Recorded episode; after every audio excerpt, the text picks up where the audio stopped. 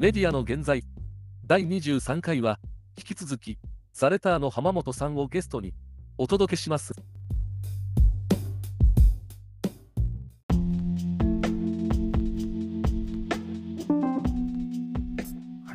はい、えー前回に引き続き、えー浜本さんにゲストに来ていただいてます。どうぞよはい、こんばんは。ろしくお願いします。今回も。はい。では、えーっと、前回は浜本さんに気になるニュースについて、えっと、話をしていただきましたが、今回は、えー、あやはたから気になるニュースを、えーと、お話しさせていただきます。と、まあ、あの、これあの、ちょっと浜本さんが来るから選んだっていう部分もちょっとだけあるんですけど、あの、まあ、テッククランチが、えー、と伝えてるニュースなんですけど、あの、まあ、サブスタックに、えっ、と、まあ、ニュースレッターとか、あれ、サブスタックってニュースレターサービスって言うんですかね？あれは。くニュースレターサービスでいいか。まあそこから始まった感じはしますね。今やもうアプリもあるし、もうメディアプラットフォームみたいな感じですが。そうですね。はい。だから、そういう個人が発信するための、まあ、プラットフォームサービスのサブスタックに、えーチャチャット機能がついたという、えーのが、まあ、報じられてるんですけど、まあ、あの、ニュースレターを、まあ、先ほど浜本さん言っちゃったように、ニュースレター配信から始まったサービスではあるんですけど、うんうん。まあ、今アプリがあったり、あと、まあ、チャット、そうですね、チャット機能がついたということで、まあ、ニュースレターの発信者と、まあ、チャットができるようになったということで、まあ、あの、なんか自分がたまたま撮ってるうんニュースレターでも、なんかテストみたいな感じで はい。そう来たんですよ。で、ああ、そういう、ああ、こんな感じでなるんだっていうのが結構新しいというか、なんか直接ニュースレター読んでる人からメッセージが来るみたいな感じで、ちょっと斬新なうんうん。体験だったんですけど、なんかあの、結構、まあ、周りでこうニュースレターだけじゃなくて、ポッドキャストやってる人とかでも、はい。あの、ツイッターのコミュニティとか、うんディスコードとか、うんうんまあ、あの、運営されてる方もいたりしていて、はいはい。で、まあ、クリエイターとファンがつながるっていうのは結構、まあ、ニーズがこうありそうだなって思いつつ、こう、自分自身が、まあ、さちょっと前回もお話しした通り、あの、うんニュースレターをこうやってるんですけど、ちょっと弱小ニュースレターなんで、こう、なんか、いわゆる読み手の人たちがチャットをしたいのかどうか、ちょっと 肌感覚が全然ない感じで、こう、うんうんあるんですけど、なんかこういうチャニュースレター、まあ、クリエイ発信者とうんうんいわゆるそのファンのつながっていくのってこうまあニーズってあるんですかねっていうのはちょっとこうニュースレターのサービスを運営している浜本さんの視点でなんかちょっとお伺いしたいなっていうのはあるんですけどはいはいはい。どうですかね？そうですね。多分、あの、観点として、こう、サブスクメディアとしてみたいなところと、うん。まあ、そのサブスタック、いわゆるプラットフォームの観点からしてみたいなはい。ところに分けてお話ししますと、うん。あの、まあ、うん結結論から言うと結構チャットできますみたいな機能って非常にサブスクメディアのこう理にかなってるなっていうのはすごい私も感じてるところでしてはいはい。あのまあやっぱサブスクの時点でやっぱこううん。本質的にはコンテンツ業ではなくてコンテンツを含んだサービス業だと思ってるんですよね。はいはい。はい、なのであの、まあ、そもそも全体の読者さんのうち、まあ、その一部ですよね、5から10%ぐらいの課金率が多いんで、あのその5から10%の人たちをいかに満足させるかみたいなのが、まあ、そのサブスクメディアの戦いではあると思うんですよね。はいはい。なのでこう例えばすごい同じ記事を何度も何度も読んでくれるとかすごい定期的に何度も訪れてくれるような、あの読者さんたちが、あのまあ、ちょっと SNS で通りがかりで見たみたいな人たちに比べて、まあ、相当大事にしなきゃいけないみたいなビジネスモデルなので、あのまあ、結構そそういう人たちと手厚いこうサービス、まあ、つまりコミュニケーションが取れるみたいなのはすごい理にかなってるなっていうふうに思ってて、我々もいろんなテストしてる中でやっぱりなんかこう、いわゆるスーパーユーザーみたいな言われて、まあ、ロイヤリティ高い読者さんとかってなんかやっぱこ、コメントする確率が他の読者さんよりまあ34倍とか高いんですよねやっぱり。はいはいはいはいはい。はい、なのであのーまあその人たちとはすごい話せる機能なんだろうなとは思ってて、はいはいはいはい。はい。まあ、やりよりこう身近に書き手のことを感じてもらえたりとかその、うん。あるいはその自分が意見したことがなんと次の記事で反映されたみたいな体験だとか。ー、はいだはい。そそういうのってすごい読者がした付加価値コンテンツ以外の付加価値になったりあるいはその日々のコンテンツを楽しむ上でのなんかプラスになったりとかすると思うんで、あのそういう観点ですごいいいなって思ってます、うんうんうん。はい、これはサブスクメディアの観点ですかね。あー。なんか、はい。これ今の話聞いて、なんか、そのスーパーユーザーさんを満足させるって話とか、はい。あとこう、自分の意見とかが、はい。なんかそのコンテンツに反映されていくみたいな話っていうのが、はいなんか全然ピンと ずれてるかもしれないですけど、はいはい。だからラジオっぽいなと思って、ああそうですよね。確かに確かに、ううん。ん。そのラジオネームなんちゃらさんのコメントを読み上げますみたいな。はい、そうですそうです。はい。だからその人たちが課金をすちゃんとずっとしてくれるっていうのは確かにす満足してくれれば確かに。うーん。なんかそ確かにささっき言ったコンテンツも含むサービス業っていうなんかすごく的を得てるというかうんううん感じはしますね。確かに。あ。そうですよね。はい、あのサブスクメディアっていう、まあ、構造を考えた時にはすごくその多分無課金だけどめっちゃロイヤリティ高い人たちっていると思うんですよ。はいはいはいはい。多分そういう人たちにチャットとかしてあげると課金の機会になったりとか、うん あるいはなんかもうやめそうな人に チャットしてあげるとなんかとどまってくれたりとか、なんかそういうあの展開もあると思いますね。それこそサブスタックって多分その、えっ、と、サブスクのなんか多分アナリティクス系のサービスとかをなんか買収してたりするんで、コンサル会社かな、してたりするんで、で、多分なんかこの、うんまあサブスク多分ニューヨーク・タイムズとかもそうですけどめっちゃこう、うん。パーソナライズしてもうなんなら価格まで人によって違うみたいな状態にまでなってたり、適切なタイミングでなんかメールが来たりとか、うん。あの引き止めの通知が来たりみたいなんとかってすごいやっていかないといけなくて多分そういうのに詳しい会社とかも買収してたりするんで、なんかあのこういう時にチャット使いませんかみたいな感じで多分次はクリエイター側をあの動かしていくのかなとか思ったりしてますね。なるほど。なんかでも、あれですよね、こう、引き止めとか、こう、うんうん。それをこう、なんでしょう、クリエイター自身が全部やるっていうか、こう、うん。なんか、まあ自分の、私弱小ニュースレターなので、もしそういうのが分かってたら、うんうん。チャットをするとか、この人たちだけにメールするとかっていうのは、なんか自分でこう頑張れば、うんうん。寝る間を惜しめば、はいやれなくはないんですけど、うん。なんか、例えば何万人とか、うんうん。な、まあ、何千人とかでも結構大変だと思うんですけど、大変そうですね、それは。うん。そそうですね。やっぱある程度こう一斉送信になってるとか、うん。なんか楽なところ楽なように作られてる感じはするんですけどうん。あのまあや やっぱりクリエイターの仕事が増えるっていうところはどうしてもあって多分はいそのもうコンテンツの力だけで多分何千人と課金されてるような人って多分使わないと思うんですよ。はいはいはいはいはい。はい、まあ最初は使うかもしれないけど多分なんかけ継続運用とか多分しない気がしてて、うん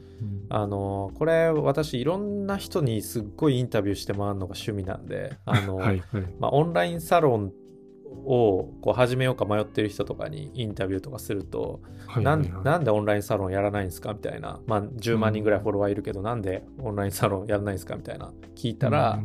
なんかこうコンテンツ書くだけでこんだけまあ儲かってんのになんか5倍も10倍も労力かかるサロン運営とかをやってまあうん。1.5倍から2倍ぐらいは売り上げ上がるかもしれないけど労力が10倍ぐらいかかるぞみたいな。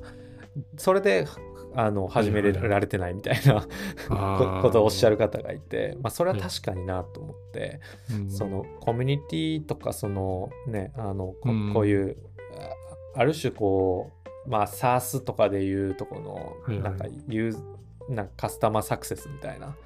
のをひ一人でやろうとすると結構やっぱコスト感が合わないみたいなクリエイターさんもいらっしゃる気はしますね。はいはいはい。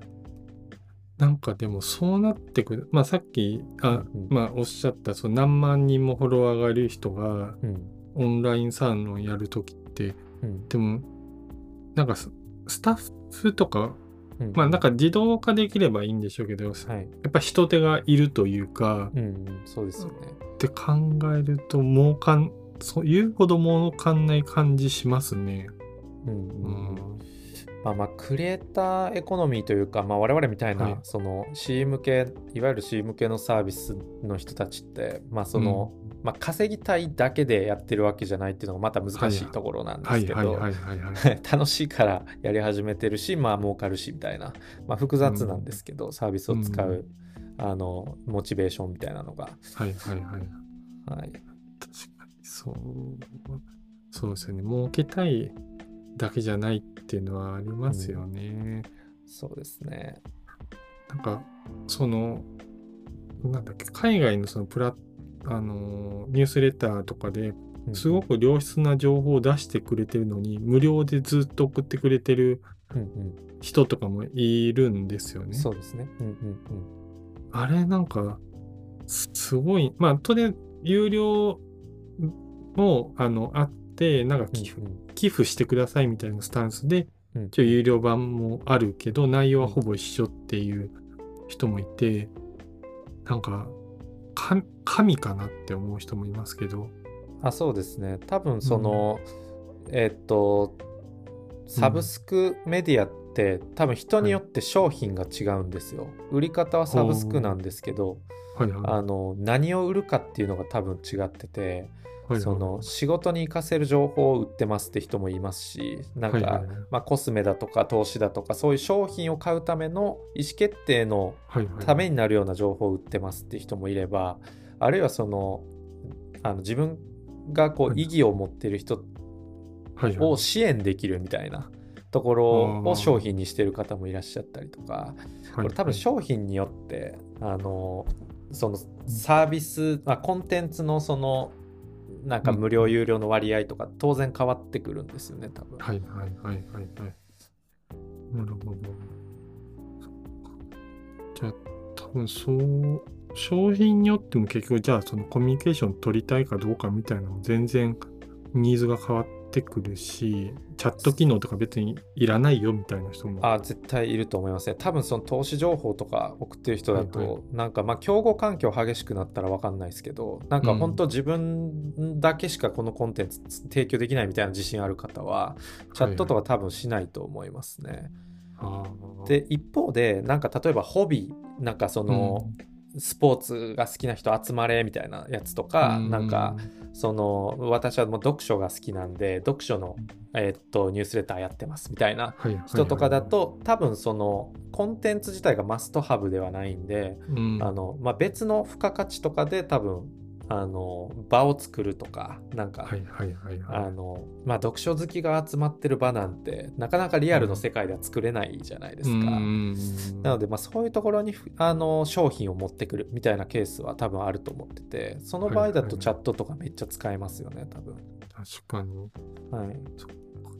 じゃあ結構やっぱりサービスによって、うん、出してるコンテンツで全然ニーズが違うってことか。ですね。でもなんか、あれですよね、そういうこう、まあ、つなぎ止めのって言い方するとちょっと言い方悪いんですけど。あ、し施策的な使われ方ってことそうですね、施うん。策的な使われ方っていうのが、とはいえ、なんかその、やっぱり自動じゃないと結構、うんうん。やっぱり負担、クリエイターの負担が強いから、はい。うん、なんかこの前なんかたまたま聞いたポッドキャストとかだとやっぱりそういうクリエイターエコノミーのとこにうん。対していろんな、まあそそういう自動で多分そういう仕組みとかを入れ、まあ、提供したりいうサービスもあったりとかあとなんだろう。まあ全然別ですけど、税、うん。えっと、税務とか経理とか、そういう、うんうん。まあ、機能も提供したりとかっていう、まさになんかどんどんえクリエイターエコノミーみたいな感じにはなってきてるから、うんうんうん。そういう意味では、なんかサブスタックも今後なんかいろいろ、まあ、機能を増やしていくんでしょうかね。うん。なるほど。ですね。すでになんかプロモーションとかをなんかあの適切なタイミングでこう有料化のなんかメッセージを送るみたいなのをなんかはいもうサブスタックに任せれますよみたいなオプションがあったりするんですよ今。へえ。適切なタイミングでもうサブスタックの判断でこうディスカウントしたクーポンを配ったりとかなんか勝手にやるみたいな勝手に売り上げ上げたるわみたいなオオプションがあったりするんですよ。うんうんうん。すまあ、プラットフォームですね、完全に。そっか。そうですね。うん。なんか、すでもそうサ、サブスタックの話ってか、まあ、何、今までなかっ